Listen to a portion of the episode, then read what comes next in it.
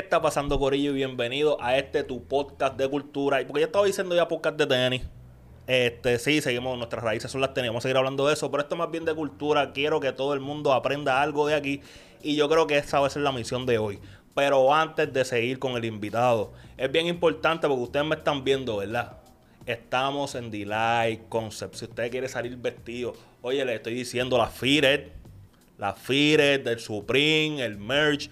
Delight Concept, usted tiene que venir, sale vestido completo, sale vestido completo y también se lleva su tenis. O usted pasa por Delight Concept y se lleva todo, pero también, como yo le he dicho en todos los podcasts, si usted quiere hacer su propia tenis, también por aquí es que usted pasa, porque aquí está Delight Studios. Usted habla con Kelvin, Kelvin, yo quiero mis tenis que sean todas amarillas la of white. Kelvin se va a encargar de que tenga todas tenis amarillas la of white.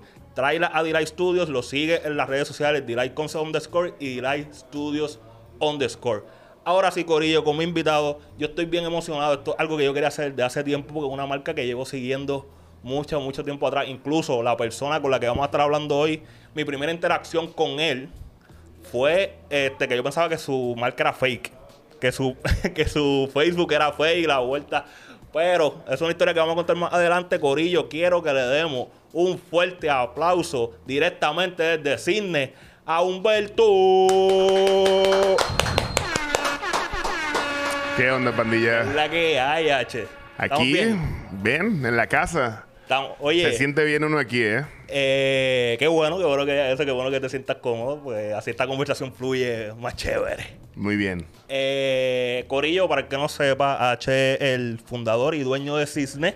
¿Correcto? Quiero Eh, saber eso de que era fake. Me gusta esa Sí, idea. eh, yo no sé si tú te acuerdas, vamos a empezar con esa historia, vamos a empezar con esa historia. No sé si te acuerdas, cuando estaban los muchachos de Mofongo Kicks aquí, fuimos Ajá. al evento de, De Red, de... de Red. Claro. Y ahí fue la primera vez que yo vi a H en persona, porque habíamos interactuado por DM, Instagram y, que, y toda la vuelta. Pero yo le estaba comentando a él que cuando yo vi a Cisne por primera vez, que comencé a ver las publicaciones de Facebook y el website y eso, yo pensaba que era fake. Y que me pasó lo mismo con Limited. Esa era la historia, que con Limited, con la tienda de muela, me pasó lo mismo. Yo decía, mano, esto se ve muy bien para ser real. Ah, Se ve de demasiado cool para que fuese real. ¿Me entiendes? Sí, sí, sí. A mí me pasa mucho y obviamente soy mexicano, obviamente el acento Sí, va- y la eso cara de ahora. azteca me, de- me chotea. Pero me pasaba mucho que la gente no sabía si Cisne era de aquí o si Cisne... eh, o si yo era el representante de alguna marca más grande. Ya, ya. Y la verdad, pues, se siente uno bien, pero al mismo tiempo dices, aquí se hacen cosas cabronas. Sí, ¿no? Y... Digo, se puede decir cabrón y Sí, eso, sí, ¿verdad? puedes hablar como tú quieras aquí. No y sé. ese era uno de los temas que quería tocar porque, ajá, era un mexicano. Eh, ¿Cómo llega un mexicano a Puerto Rico a crear su propia marca y a crear y a tener restaurantes, a tener bares, a tener cómo... Eh, pues mira, yo vine enamorado de una puertorriqueña que pues después no se pudo dar. Ya. Pero, pero empecé también profesionalmente. Conocí a Circo, una banda de rock. Sí, circo. Y a su manager en un festival que se llama El Vive Latino, ahí en, Ah, México, allá en México, que es gigante. Y entonces yo estoy, yo en ese tiempo tenía novia puertorriqueña y yo estoy bien, y yo tenía un puestito eh, dentro del área de merch y de los artistas, como que ellos tenían como un mercado de artistas donde vendían discos, eh, merch, etcétera. Y yo patrocinaba a par de bandas que estaban en el festival y teníamos como un booth. Siempre hemos estado envueltos en todo lo que Y- tiene que ver y con la música, puertorriqueña cultura. era conocida en México. No, la puertorriqueña era simplemente mi novia en ese momento. Y cuando yo voy al festival, eh, estamos viendo a Maldita Vecindad, me acuerdo, y las personas al lado mío empiezan a hablar y yo digo, wow, yo reconozco ese acento. y estás en un mar de gente y yo volteo y le digo, ¿son de Puerto Rico? Sí, somos circo, tocamos aquí, ellos tocaron ese año en ese festival. Ya. Eh, y ellos estaban asustados porque había como, yo qué sé, 70 mil personas brincando y literalmente tiembla el piso. Yo cuando- pensaba que Circo era mexicano al principio. Pensaba que era una banda de es la misma historia, fíjate. No, Sí. Después trabajé con ellos y me pasó también. Como que me veían a mí hablando en mexicano y decían, ah, son de México. Y yo, no, son de Aguadilla, son de. son de Isabela, de Aguada. Ok. Eh, pero sí, yo creo que el puertorriqueño está acostumbrado a, a ver lo mismo.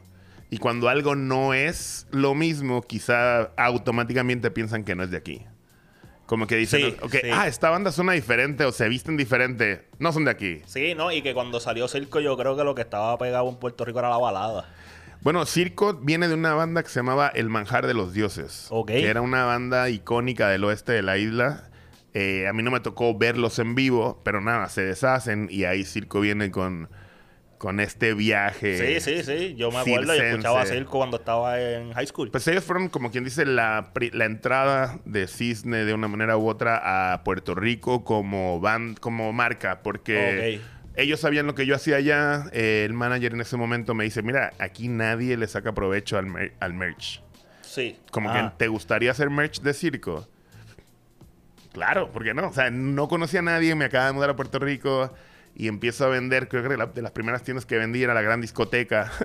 Porque era, había camisas de Daddy Yankee, de circo, porque casi nadie tenía eh, Sí, merch. eso yo digo, no, y hasta el sol de hoy, yo creo que el merch en los latinos se hizo famoso hace poco, ¿sabes? Sí, sí, como, sí. Digo, los latinos, cuando me refiero a Puerto Rico, en cuestión de como que del género urbano, que es la Fíjate, música que más exportamos. En, Latinoamerican, en, la- en Latinoamérica, cuando tú vas a un concierto, siempre afuera Siempre- vas a ver a todo el mundo pirateando Eso es ropa. algo de aquí.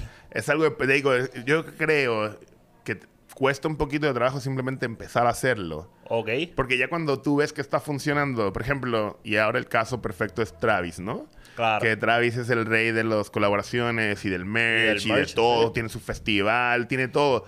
Y ahí es donde los latinos empiezan a decir, Claro. vamos a hacerlo. Y ahí. Balvin empieza y Bad Bunny empieza, pero realmente como que no está esa mentalidad.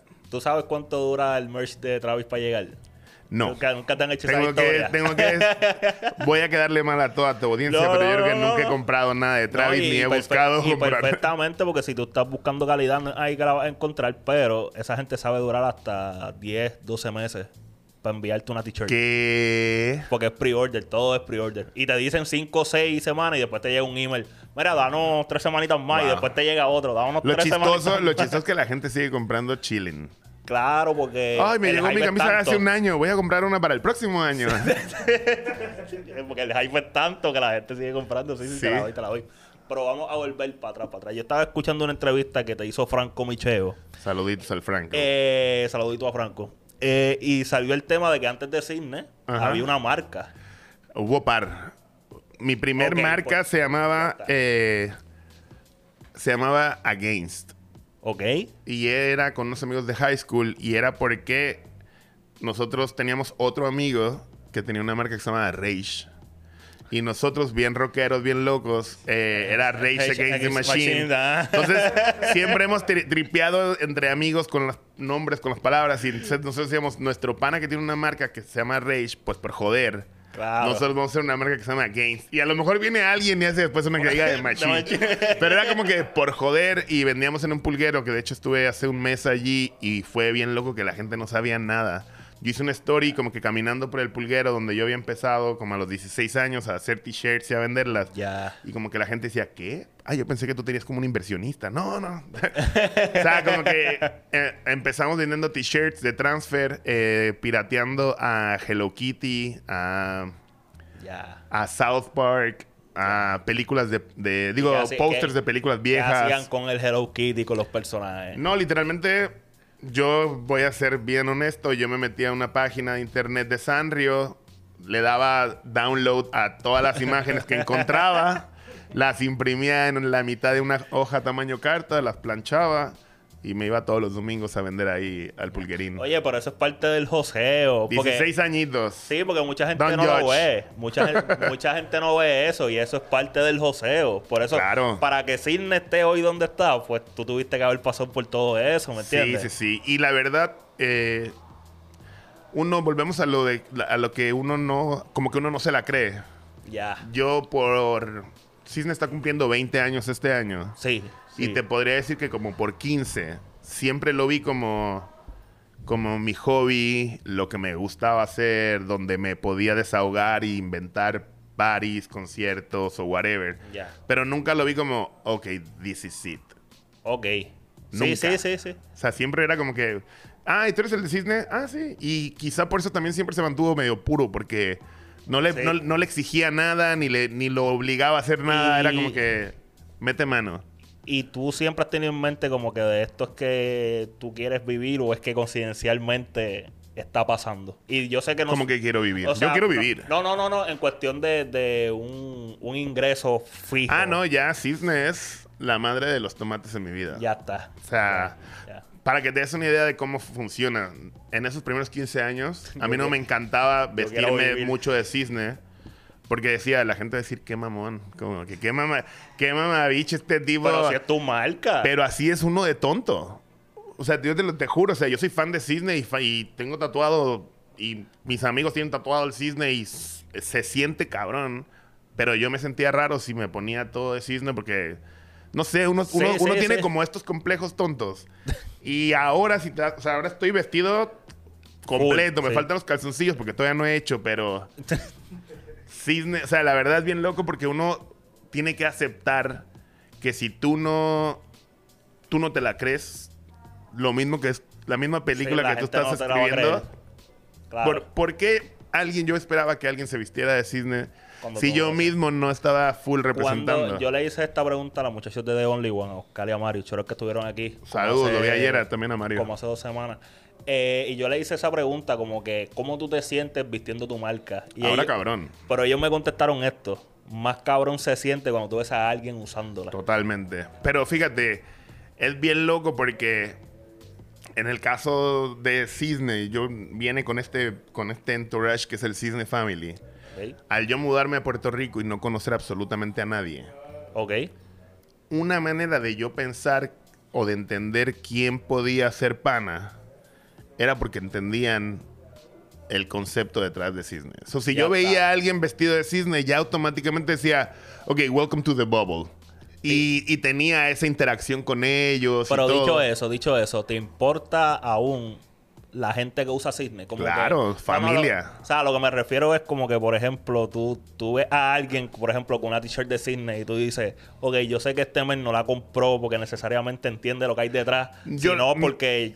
No me voy tan popular. deep a veces. Sinceramente no me voy tan deep. Eh, porque la mayoría de las veces ahora no sé quién es la persona que tiene... Ya, sí, antes era más pequeño, era más Esos close. primeros 15 años de la marca, yo conocía... Quizá yo le había vendido personalmente la camisa al 60% y el otro 40% la compraba o en Treats o en Gravity o whatever. Ya. Pero eh, yo creo que esa, esos años, como quien dice, fue- y se hicieron para que se solidificara el feeling de, de ver gente ¿Cuál con tú la piensas marca. que fue el shifting point?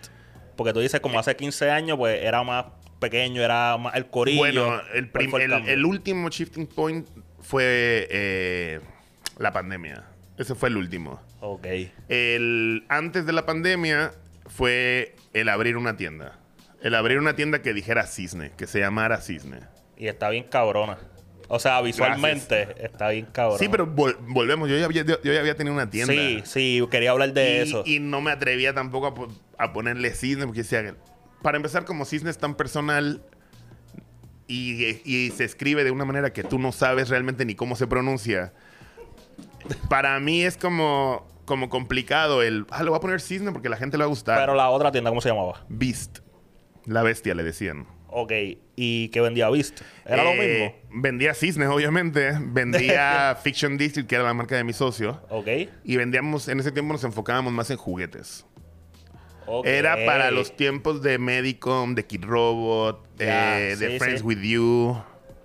¿Tú, tú crees que eso se fue? Yo pienso que no, se ha ido Balvin, por completo. Balvin estuvo ahí con Friends with You y ahora, no es por nada, pero estábamos hablando ahorita fuera de las cámaras de cómo la gente se inspira y se inspira. Ajá, sí, sí. Al final, tu cerebro es, tienes todo ese bagaje cultural que has vivido de chiquito. Entonces, cuando tú produces algo, creas algo, se ve reflejado todo las caricaturas que tú veías, los cómics que tú leías, la música que claro. tú escuchabas.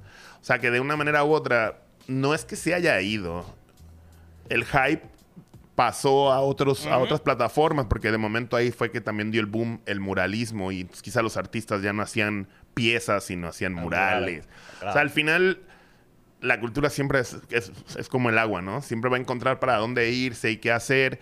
Y tú, por lo menos mi caso y el de la marca, eh, nosotros decidimos qué de todo lo que está pasando por enfrente nos interesa y qué no. O sea, no hay que tirarse tampoco con todo. Ok, te- Los juguetes nos tripeaban, los murales nos tripean. Y no has pensado, porque yo sé que una de las cosas de Cisne es como que no trae, como que esta t-shirt salió, posiblemente no va a volver a salir.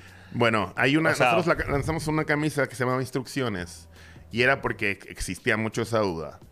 Eh, solamente una vez Ah, se hicieron más de. de esto. Sí, yo hice una, una t-shirt para que la gente no me preguntara más. ok. La, la t-shirt dice básicamente que siempre se imprimen 72 piezas.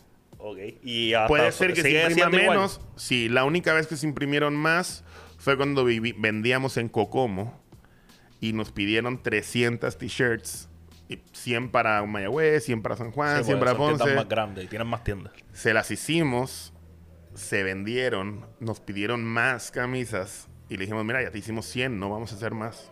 Y ahí Ya. se acabó nuestra relación de negocios. Sí, oh, oh, espérate, espérate, espérate. Tú me estás diciendo que el estar como que pegado a los core values de Cisne. Toda la vida ha sido un problema para mi bolsillo y una felicidad para mi mente y mi corazón. Pero yo pienso que eso es más importante. Ah, full. So, Estoy tranquilo. ah, chévere. Pero esa fue la vez que hicimos más. Pero volviendo a las instrucciones, hacen 72 piezas. Ok. Eh, nosotros siempre decimos que el Cine Family gets the war eh, first. Como que si la camisa, por ejemplo, hay una camisa que vamos a sacar ahora de reprint, que es la de Santusi, le decimos Sí, de broma. sí. Eh, ya hay más de 10 personas que tienen su camisa en su poder. Claro. O sea, y eso sale el martes. Y tristemente, quizá dentro de las que vamos a sacar, quizá cuando llegan a online ya no hay medium o ya no hay large. Sí, porque... Ma- Mala pero- tuya, llegaste tarde a la familia. Pero, ah, ¿para dónde iba? ¿Para dónde iba? Porque te quería preguntar sobre ese proceso. ¿No, has pens- no han pensado tú y Cisne como, como grupo eh, volver a traer lo que son los juguetes y eso? Eh, no, ahora está como hay una fiebre también de 3D printing. Hemos estado como que dándole vueltas, pero todavía no llegamos a algo final. No creo que vaya a ser un personaje. En algún momento coqueteamos con la gente de Hypeland de hacer un plush Ya. de cisne con ellos. Y siempre, o sea, al final siempre hay como que opciones, pero no, por ahora no creo que, Ya. que lo hagamos. Oye, y by the way, yo pienso que este podcast debió empezar con esto, pero ¿por qué cisne? ¿De dónde sale la palabra Cisne- cisne? Viene eh, del animal, del cisne. Ya. Eh, una de las marcas que tuve antes se llamaba Dog Stuff, que era las cosas del pato. La del- A mí me han dicho pato toda la vida. Ok. En México, por lo menos, porque tengo los labios grandes. Y eso no es común. Eh, Yo no, yo... Es que yo no interactúo con muchos mexicanos, mala mía, Corillo. no, bueno, los labios grandes me imagino que sí o no sé, pero el pato, el, el apodo de pato es súper común. Sí, sí, no, no, yo...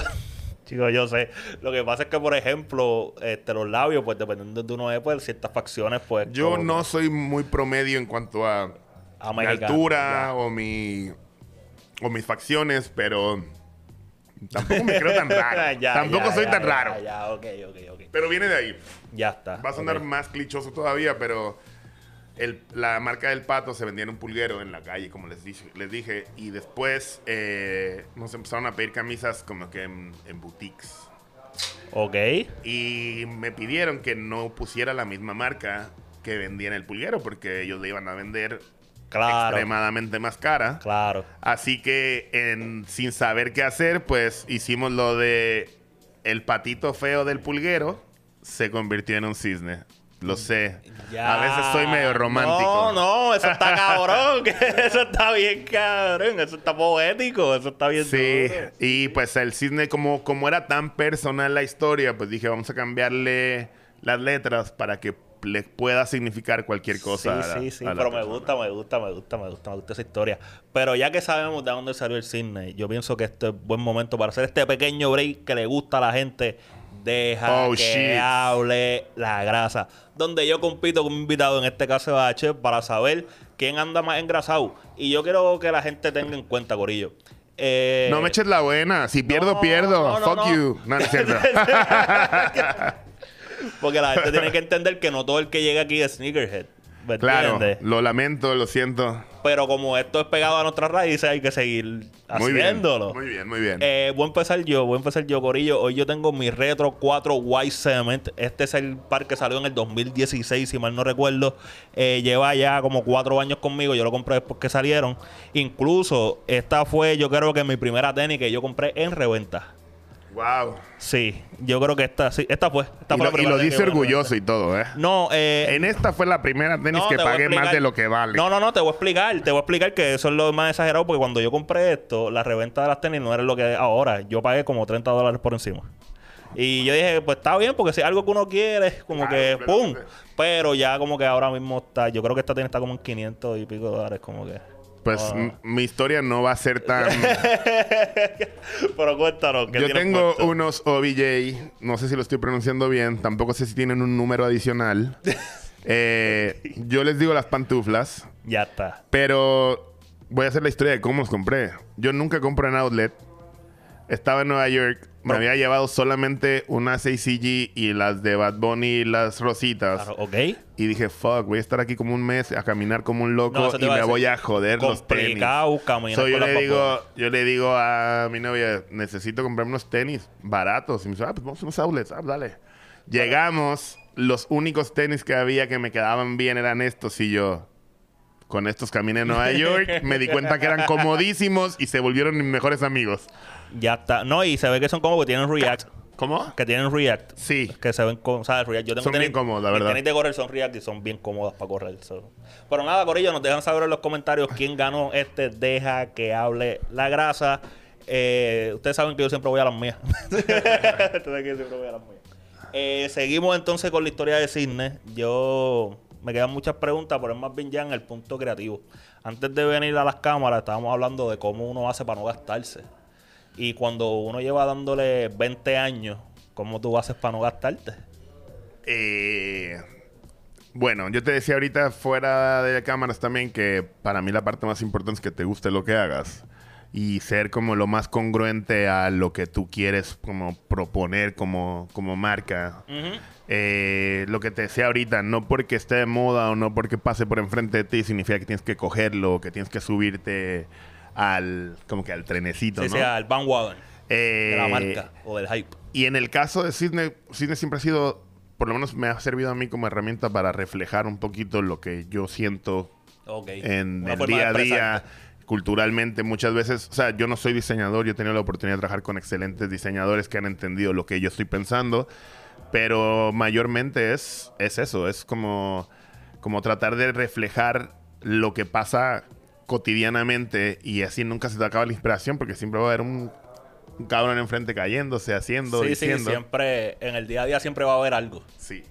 Ya, ya. Interesante. Y es complicado llevar tu idea desde lo que tú tienes en tu cabeza a, a una tichera, un pantalón, una pieza que Eh, sea. No es complicado, pero toma el tiempo que tenga que tomar. O sea, yo hago cosas que pensé, sin mentirte, hace dos años y que están en los notes del teléfono y que de momento dices, wow, espérate, esto lo tenía. Porque entonces, quizá cuando lo sientes o cuando lo ves o no tienes el suplidor correcto, las herramientas correctas, quizá el diseñador ese día no te entendió y simplemente Sí, no sí. está saliendo la idea. So, llega un momento en el que no te frustras, lo dejas remojando y dices, pues eventualmente, Y voy con lo otro. exactamente. Y pues no es que tome, no es que sea trabajoso, pero tienes que dejar como que fluya natural. No, Sí, sí, si sí. lo fuerzas mucho, ni los zapatos entran. Ok. ¿Y qué es más complicado? ¿Tener una tienda física o el estar creando la marca como tal? O sea, Para mí lo que ha sido más complicado ahora mismo es tener una tienda online. Ok. Ok. Porque estar al día con eso, envíos, esto, lo otro, eh, se me ha complicado un poquito, pero ha sido genial. Complicado la tienda física, lo que tienes que estar claro es que no puedes dejarla caer. Todos los días necesitas producir porque tiene gastos fijos que tienes que pagar. La marca fluye, como te decía, la marca de una manera u otra ahora mismo está feeding la tienda, pero la tienda tiene más marcas que no Eso son hablar, sí. So, siempre hay un momento en el que quizá el brillo, el brillo, perdón, tengo todavía lo de Álvaro ayer, pero eh, quizá el, el- el- los focos no están en Cisne este mes y están en esta otra marca que presentó Claro. algo. Y yo por lo menos soy bien creyente y bien pro del famoso este Cisne Family. So, si yo puedo de alguna manera u otra mantener esta relación entre todas las marcas que trabajamos y que todos tengan su momento de brillar, sería perfecto. O sea, ahora que menciona la tienda física, quiero darle un chin para atrás, porque yo sé que en algún momento tuviste como que una barra, ¿no? Eh, yo, ten- yo he sido medio... El joseo es real. El joseo es real, ese, esa es la frase, el joseo es real. Y... eh, bueno, trabajé con marcas de cerveza y con marcas de alcohol en agencias de publicidad. ¿Ok? Y en la y pues yo siempre he sido medio fiestero. Entonces, siempre que teníamos la tienda Beast, siempre llegaban amistades con neveritas, con botellas, con Entonces, viernes, jueves, viernes, sábado se convertía en un jangueo. En el party. Ajá. Entonces, mm, uno se pone como que a analizar y dices, ok, esta gente está aquí y no me está dejando dinero. Hay que hacer algo al respecto. Y le dije a los que eran mis socios, les digo, mira, no sé si ustedes están viendo el movimiento que estoy viendo, pero creo que deberíamos abrir una barra. Ok. O sea, nunca había pasado por mi mente abrir una barra antes. Ya. Siempre he hecho fiestas o whatever, pero nunca había... Y es fuerte. La el punto es que había un espacio en renta en el segundo piso de la misma área donde tenía la tienda y lo que hice fue mudar la tienda a ese segundo piso y te dejar la barra fluir. Ok, ok. Eh, de más está decir que la barra fue un palo de cinco años en todos los sentidos. Wow, ok. Nos tocó ver de todo, eh, cosas buenas, cosas no tan buenas, cosas malísimas. Eh, nos tocó sentir la calle de todas las maneras posibles. Eh, nos hicimos uno con el barrio porque también ahora todo el mundo le encanta la calle Loíza, pero cuando nosotros abrimos esa barra ¿Cómo se no había nada. El Rex. Ah, tú eres el dueño de Rex, eras el dueño de Rex. Exacto. Wow, ya, ya, ya. O sea, para decirte mucha más, historia. la gasolinera que estaba enfrente, que está enfrente de la tienda, Ajá. ellos cerraban como a las 7 de la noche. Todos los días. Hasta que abrimos nosotros y son 24 horas. Ya, güey, se dieron cuenta del No, movimiento. bueno, la calle Loíza cambió por completo. Claro. Y no es por echármelas a mí, porque éramos bastante gente metiéndole en distintos terrenos, pero te puedo decir que de la noche la hicimos nosotros, la hizo Pal Cielo, la hizo el Barbero, y Ya. después vino el... Todo el mundo. Sí, sí, sí, sí, sí, sí, sí, sí. Yo creo que hay gente de Cabo Rojo con negocios en la Loíza. Eh, mano, sí, no- lo hemos hablado antes en este podcast, como que la Loiza tuvo un renacer en todos los aspectos. Y yo pienso que eso es chévere, como que en Puerto Rico deberían haber más sitios que tengan este, este boom. Sí, mano. lo, lo malo para mí es que lo hunden. Es como si tú piensas que la piensa que es un barco. Y si de momento está bueno en la proa, en la parte de enfrente, Todo el mundo- todo el mundo se va para allá y se fue para el carajo el barco. claro, o sea, claro. como tú dices, debería haber más sitios, pero entonces, y yo lo entiendo también, pero como negociante tú dices, bueno, pues voy a abrir un negocio en, tengo una idea, en la calle Loíza. Claro, porque es donde está el más tráfico. Claro, pero Sí, entonces sí. volvemos. Cuando nosotros abrimos ahí, abrimos ahí porque, porque estábamos ahí. Sí, sí, sí, sí, sí, claro, claro, claro. O sea. y ahora trasladándonos a Cisne como tal, al local de Cisne, porque veo que también que cada cierto tiempo también lo pintan y lo... Sí, yo eso es una tradición que venía del Rex, actually. En la parte de afuera del Rex, nosotros siempre cambiábamos el mural que estaba en la entradita. Y nosotros siempre hemos tenido un montón de. O sea, muy buena relación con, con artistas plásticos, pintores, etcétera. Y pues siempre hemos buscado darles un foro o una- un espacio tanto a músicos como a artistas, etcétera. Ujú. So, la tienda eh, cambia aproximadamente cada seis meses. Ok, ok. Y cambiar, nosotros decimos que cambiamos de piel como serpientes. Eh, y es, lo cambiamos por dentro también. O sea, si han ido a la tienda saben que ha cambiado completamente cada, cada rato. Y el último que tuvimos es con un correo de grafiteros que se llama LNG. Ok. Eh, y lo que queríamos, va a sonar mal, no me lo tomen a mal, pero yo soy medio don't believe the hype. Ya. Y para mí, que soy medio viajero también, era super funny camuflajearme dentro de los hypebeast Y por eso tenemos ahora... con el camuflaje, que es como tipo vape, y entonces la gente es como que, oh my god, esa tienda se ve cool. Y nosotros así como que, no somos ustedes. Mira. Pero era como, como con ese fun. Pero yo quiero ir entonces, qué bueno, porque me hiciste la verdadera transición, H. Porque yo quiero hablar de un tema de un pop-up que tú tuviste reciente, que fue el de Mofongo Kicks y Maldito Yido, este, que han pasado por este podcast, charabo a los panas. Out.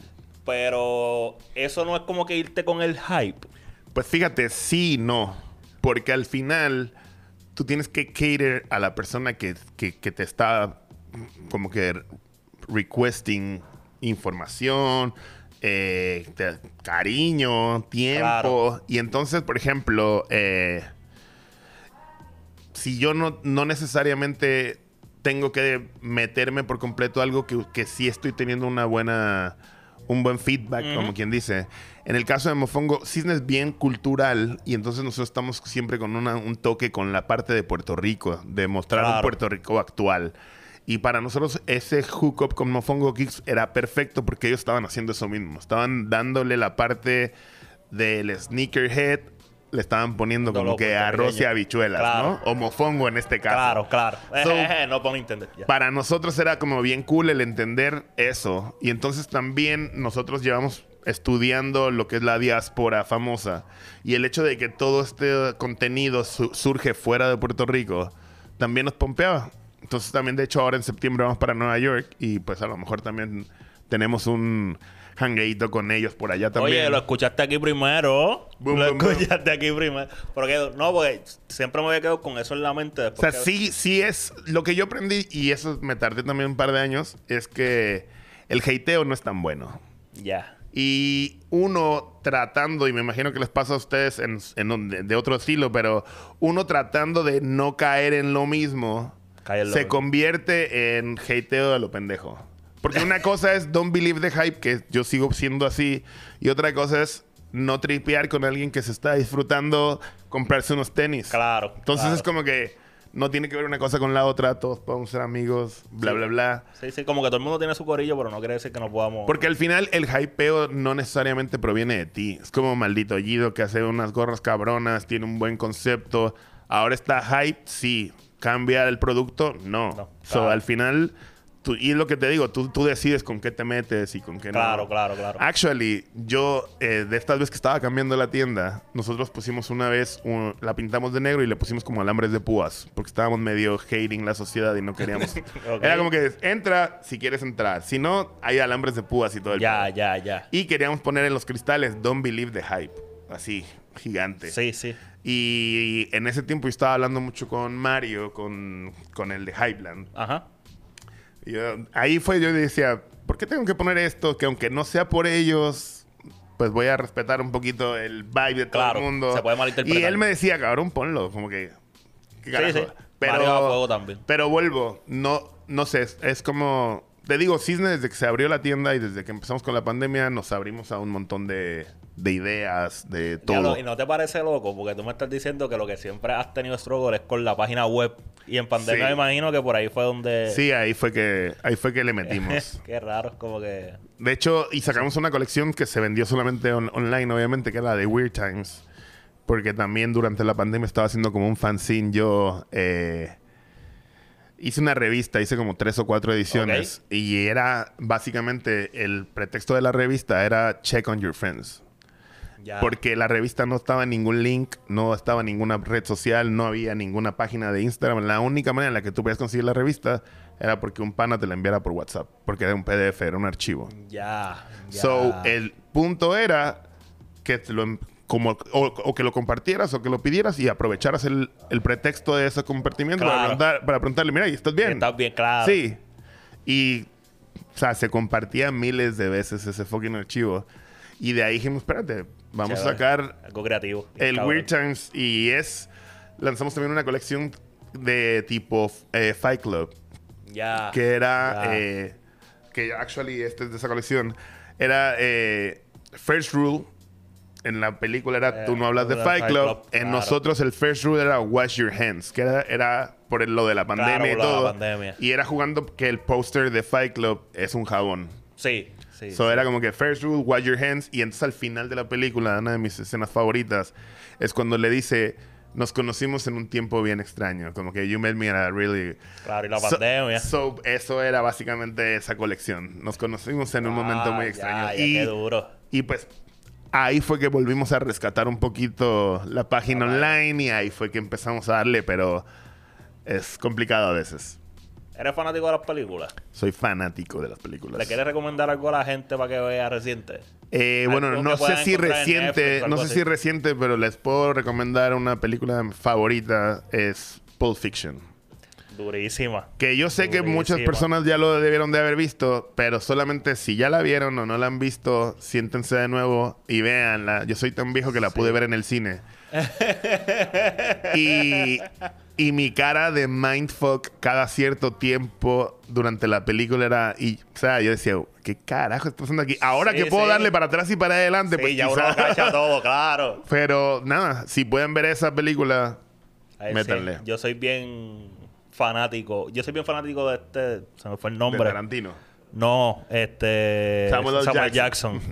Digo, de Tarantino también. Yo he visto la mayoría de las películas de Tarantino y me gustan. Como que él tiene ese color diferente, más la sangre también. Como Yo- que. Para mí lo más cabrón que tiene Tarantino es los diálogos. Él puede tener una Sí. escena de cinco minutos y son dos tipos hablando en el café. Ah, y entonces, ah, y tú así. Sí, wow, carajo. sí, sí, ¿no? Y que las tomas que hace cuando está teniendo esos diálogos también importan Sí, un montón. claro. claro. sí, sí, sí, es verdad, es verdad, es verdad. Corillo, vayan y vean por Fiction, en verdad. Dense la vueltita. Sí, sí. Yo le iba a recomendar la última que vi, pero estaba bien mierda. Como que ¿Cuál? una película que es francesa. Yo soy eh, fanático de las películas de horror. Ok. Y Netflix pues, me recomienda por ahí para abajo todas las películas de horror que hay, aunque sean bien malas. Y me topé con una de esas ayer que se llamaba The Swarm.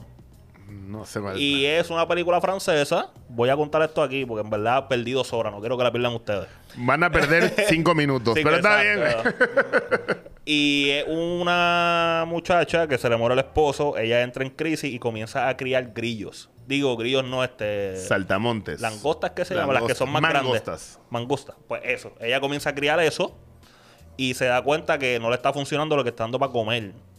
Pero se da cuenta que funciona la sangre. Pero ¿qué pasa cuando se convierte en asesino? Como que le estás dando sangre, se convierte en asesino, pero ella lo sigue haciendo porque le está dejando dinero porque ella los vende muertos. Pero se comienzan a escapar y comienzan a matar gente. No, me imagino. Porque tú me entiendes, porque una película, es una película de horror. es una película de horror. eh, la tipa se obsesiona también y, y en un momento como que ella se mete a la jaula para que la piquen a ella y le chupen la sangre. Es Una, en verdad una película bien rara, pero la misma es bien mala. Y como que no. ¿Estás seguro que no era porno? No, no era porno. No, no. Era una película. Estábamos en Netflix. Ha hecho Ok. broma. Malísima, malísima. No la vean. Si les sale recomiendo, por favor. no Mira, la vuelvan a Pulp Fiction. Sí, por Píchenle. favor. Por Fiction. este, ¿Cuál era de los vampiros? Se me fue el nombre. Este. Boys. No, no, porque de Tarantino también. Este, Eh, bueno, ah, Desperado, el No, mariachi. eh, till, until, Ah, till, till down. Done. Sí, Ah, Those no. Still Done. Esa. Vean esa también. Creo. Vean Desesperado también. Me gustó Desesperado también. Sí, Yo sí, empecé a tirar un montón de películas, aunque no fueran ni de Tarantino. Eh, Cenicienta. Eh, ya estamos terminando, H. eh, pero antes de irnos, quiero que nos des tu perspectiva sobre todo lo que está pasando en esto de las tenis en Puerto Rico, ya que has tenido. Este, tuviste esta colaboración con los muchachos de Mofongo, pero también yo pienso que lo de las tenis, algo que uno ve en esto de underground.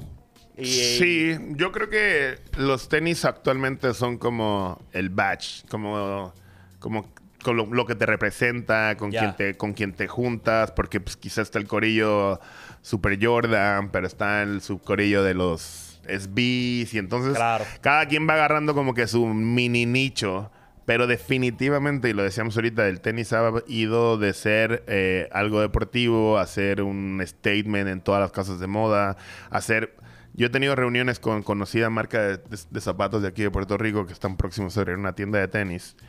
Y ellos, este, o sea, estamos hablando de una mesa larguísima, estamos hablando de señores de 50, 60 años, como todos están clarísimos de que tienen que switch al mercado de los tenis. Porque antes decían, no, es que las mujeres no usan tenis. Ah, ok, ahora usan tenis.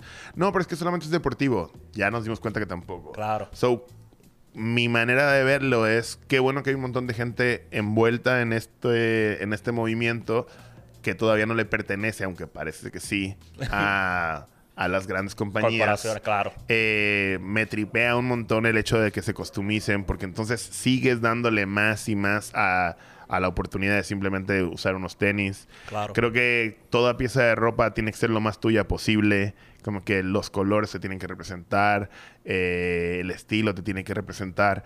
So, ahora mismo el, es como un playground gigante. Yo estoy aquí viendo la pared y digo, este me gusta por esto, este me gusta por esto. Claro. So, sí, o sea, me gusta y, y volvemos ahorita a lo de que soy anti-hype, pero que brego con esto.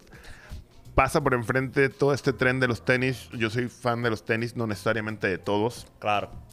Pero sí me gustaría, o sea, me gusta el hecho de poder participar visualmente. O sea, tú te combinas y combinas de, sea, Sí. de, de Bueno, rabo a cabo. Intentamos. Intentamos. Pues ya, el, el hecho de que puedas jugar con eso y que para mí es tripeo, o sea, para mí es un buen tripeo, so quisiera participar más de lleno. Ya está, ya está. Oye, mencioné la palabra underground. Yo sé que tú tuviste. Cisne tuvo participación de varias de artistas que ahora están pegados que participaron del underground y no me quiero ir sin tocar esos temas. Porque yo sé que en- por Cisne han pasado gente como Álvaro Díaz, que ayer, el momento de grabar esto, tuvo su release, este video release party ahí en Que chistosamente ni siquiera pusimos el video, se nos olvidó de la computadora. Pero eso pasa. Y era un video pasa. release party, pero, no. Eh, pero sé que también han pasado por ahí como que personas como este Raúl Alejandro, Maitá. Fíjate, Raúl no pasó directamente con nosotros. era del corillo, Era corillo. Sí. ¿no? Y si lo veo, lo saludo con un abrazo súper cabrón. Eh, del corillo de, de, de Raúl, quizá más Caleb. Ca- Caleb, que ese sí es como que de la casa. Eh, volvemos. Como, Cisne como plataforma se usó para que los distintos miembros de ese Cisne Family tuvieran la oportunidad de, de explayarse y de... En el caso, en ese momento yo estaba trabajando con Álvaro, con Angelito y con Fuete Billete. Ya, fue Y entonces lo que estaba pasando es que no había shows. O no había un show más allá de la fría, yo qué sé. Entonces tú decías, yo no me. O sea, con respeto a la fría y a todo el mundo. Pero digo, yo no, yo no, no me no veo metiendo a Álvaro aquí a que cante a las 4 Claro, de la no- no mañana. cae, no cae. Y no, y tampoco era el plan de lo que tú quieres. So empezamos a hacer nuestros propios shows eh, que se llamaban Joe Rat en ese momento. Y empezamos a llamar, mira Álvaro, ¿quién más toca? Pues yo te conozco a este chamaco que lo veo siempre casualmente en los releases de sneakers que se llama Mike Towers. Ya. Pues dale, dame el número. Así era. Entonces yo, yo tenía este a esta amiga que le encantaba Jazz Bandana y por eso yo lo conocía y yo, pues llámate a Jazz también y empezabas así. Y cuando te dabas cuenta tenías un show súper cabrón con Fuete, con Jazz, con Mike Towers, con Álvaro. Entonces nos dimos cuenta que el, el resultado y el feedback de la gente fue buenísimo y lo hicimos por par de años, como desde el 2012 yo creo, hasta el 2014 y los hicimos como que frecuentemente. Una vez hasta alquilamos una guagua, hicimos un tour, la brandeamos con Cisne, nos fuimos para Isabela, para whatever. Qué y duro, ahí qué iba Joy Santana, Bray, Derek Nova. Entonces era como, para mí era simplemente el, el crear este espacio para que, para que estos güeyes rompieran. No, en que- ese tiempo, y te digo, y en el caso de Rau, que ahora es súper gigante, eh, quizá no pasó tanto con nosotros porque cuando yo, yo lo conocí, él literalmente estaba en ese en ese first stage. Todavía no, ni siquiera se atrevía a decir, dale, pues yo comparto la tarima con estos Claro, güeyes. claro, Todavía sí, sí, sí. estaba, pero de las personas más eh, trabajadoras y... O sea, él estaba claro desde el día uno. O sea, y este gorillo completo estaban claros desde el día uno. Y ahora que mencionaste Joe Rat, viene una nueva edición ahora, ¿no? Este sábado 21 de agosto tenemos eh, música fresca del patio. Eh, tenemos a Angel C, que es del Cisne Family también. Tenemos a Young Boy, que soy fan. Eh, Little Jojo. Tenemos a Joven Frodo. Tenemos a Abriles y Terror. Tenemos a Los Raros, que para mí son como una banda súper cabrona de, de- Ya está. De trap, R&B, etcétera. De, y Ortiz, que es el productor de, de sonido porno eh, y que también actually fue productor de Brilloteo, de la canción de Álvaro, es el resident DJ de esa noche. Ok. Y dense la vuelta, en verdad. Hace falta esos meetups otra Sí. vez con, con la gente que, que quiquea con lo mismo que tú No, y quiqueas. que, ¿verdad? Son talentos nuevos que también da brea Sí. que se expongan, ¿me entiendes? Sí, Que- no, y la verdad tienen ya, o sea, yo soy fan de ir a los shows de ellos porque estos nuevos raperos es como ir a un concierto de punk. Ya. O sea, hay mosh pit y todo el Sí, pedo y sí. tú como que, pero si este güey está cantando, rapeando y la gente abajo está... pero está súper cool porque la energía es otra. O sea, yo cuando, cuando empezamos a hablar con Angel C, recuerdo que fuimos a un show en el local, ahí en Santurce. Y estaba, yo creo que estaba Gaby, Chuleta, estaba 13, estaba Youngboy, creo que también. Sí, me mencionaste Y es- de los Moch y eso y rápido pensé en 13. Ese, ese show estuvo tan épico en un lugar tan chiquito que yo dije, yo quiero ser parte de esto. Claro. Y ahí es donde volvemos. Te pasan cosas por enfrente y a lo mejor, a lo mejor tú escuchabas a X cantante y decías, en verdad no me tripea, no, no voy. Claro. Y de momento escuchas a estos chamacos y dices, voy por ahí. Y por eso resucitamos al Joe Rat también. Eh, y vamos a darle. Eh, Vamos repite la fecha para que la gente no se lo olvide. 21 de agosto, Joe Rad en la respuesta Santurce. Eh, vamos a estar ahí eh, bailoteo. Este, es por taquilla, Es compran por allá. taquilla, la pueden comprar en PR Ticket. Ahora mismo están en preventa hasta el día del evento. En la preventa son 10 dólares. El día del evento vamos a subir el precio, así que no se duerman. Ya saben, Corillo, pasen por PR Ticket y compren su taquilla para el Joe Rat. En verdad, yo pienso que es duro que pase. O sea, Sí, pienso sí, que sí. la gente nueva también necesita ese exposure. Claro. Y, ¿verdad? Es duro. Eh, antes de irnos, eh, se me olvidó hacerte una pregunta ahorita. ¿Por qué el Rex se fue a 17? Wow. Fíjate, yo creo que no pasa una semana sin que alguien me diga, mira ahí el Rex. Pues está cerrado hace un chingo de años, güey. Eh, el Rex se fue a pique por un montón de razones. La primera es porque yo creo que si algo ya fue, pues ya fue. Como que me, enca- o sea, eh, me encantó el tiempo que duró, me encantó el Humberto que estaba ahí. Yo en ese tiempo era un poquito más kamikaze. Eh, ahorita estoy un poquito más chilling. eh, para darle yo el cariño y el tiempo que le estoy dando a Cisne, no podía. O sea, Ya, hay un dicho que decía como que el que a dos amos sirve, a uno le queda mal. Y yo he tenido siempre un montón de sombreros, como que trabajo en una agencia, tengo la marca, tengo tuve un club que también ahí se juntaban todo este corillo de atorrantes. ¿Cómo se llamaba? The Social Club. Ya está. Y ahí tocaba de DJ, Caleb, Ah, yo creo que Joyce Jen mencionó San Juan, eso, ¿no? Un momento. Yo creo que con una entrevista Chente mencionó. De el- seguro, ahí John Martino era DJ también. eh, y ahí siempre estaban todos metidos. Pero vuelvo, o sea, era un momento en el que tú te ibas de ahí a las 4 de la mañana y era como que está chido, pero llega un momento en el que ya no está tan chido. Ya está, ya está, ya está. Y Eh, cool, yo digo, alguien más les abrirá otro espacio Claro, para que claro, vayan a, claro, a- a ser atorrantes a otro lugar. Yo- ya me tocó a mí, en mi momento, cuidar a todos los muchachos. Eh, para terminar, eh, usualmente yo no hago esto, pero pienso que contigo, una persona que tiene tanta experiencia, es prudente hacer estas preguntas. Y yo quiero que dé algún consejo o recomendación a alguien que quiera comenzar su marca de ropa o que quiera abrir un local, ¿sabes? Pienso que puedes batear las dos. Ok, con la marca, dependiendo cuál sea tu producto o tu concepto, pero siempre piensa si de verdad estás diciendo o haciendo algo diferente. Ya. Porque puedes querer una marca y, por ejemplo, yo digo que las marcas son, a veces son este, o de brand, tipo Supreme, que no importa qué saque, la gente sabe que es Supreme y se lo va a comprar. Claro. O de eh, Graphic Print, que son marcas que tú dices, ese me, mo- me ató de la risa o me encantó ese diseño y te compras el diseño. Y está una tercera que es donde yo creo que entramos más nosotros, que es por lo que significa. Como que Ya. como que es- yo digo que Cisne es como si fuera un equipo de fútbol. Porque, por ejemplo, si quizás tú vas y te encuentras a tu tío con una camisa de Supreme y dices, ¿cómo este güey tiene esa camisa? Pero quizá, quizá ves a tu tío y ves a tu equipo de fútbol, a, yo que sé, a los Pumas o ahora que todo, es, todo el mundo es PSG. Ves a alguien con la del PSG y tú traes la del PSG y no te sientes mal. Al contrario, dices, ¡wow! ¡Somos el mismo equipo! claro, claro. y yo claro, creo claro. que eh, en el caso de Cisne, ese es el vibe. Si tú vas a hacer una marca, en- escoge cuál es esos- esa onda que tú vas a tener. Y si crees que estás haciendo algo diferente, por ejemplo, veo tu gorra de los Sí, de Only los One. Only One. Only One dentro de la- del, del mercado local, ellos hacen como corte, como que le meten una bolsita más por aquí, una bolsita más por allá. Crean sus conceptos. Creo que tienen algo diferente que decir. Sí, pienso que el storytelling de ellos es bastante. Creo que tiene algo diferente que decir. Eh, en el caso de Fresh, que sería como el Supreme de aquí, pues es Fresh. Yo digo que, y con todo el amor a Harry, pero yo digo, yo digo que es como un entry level. Como Claro. que voy a.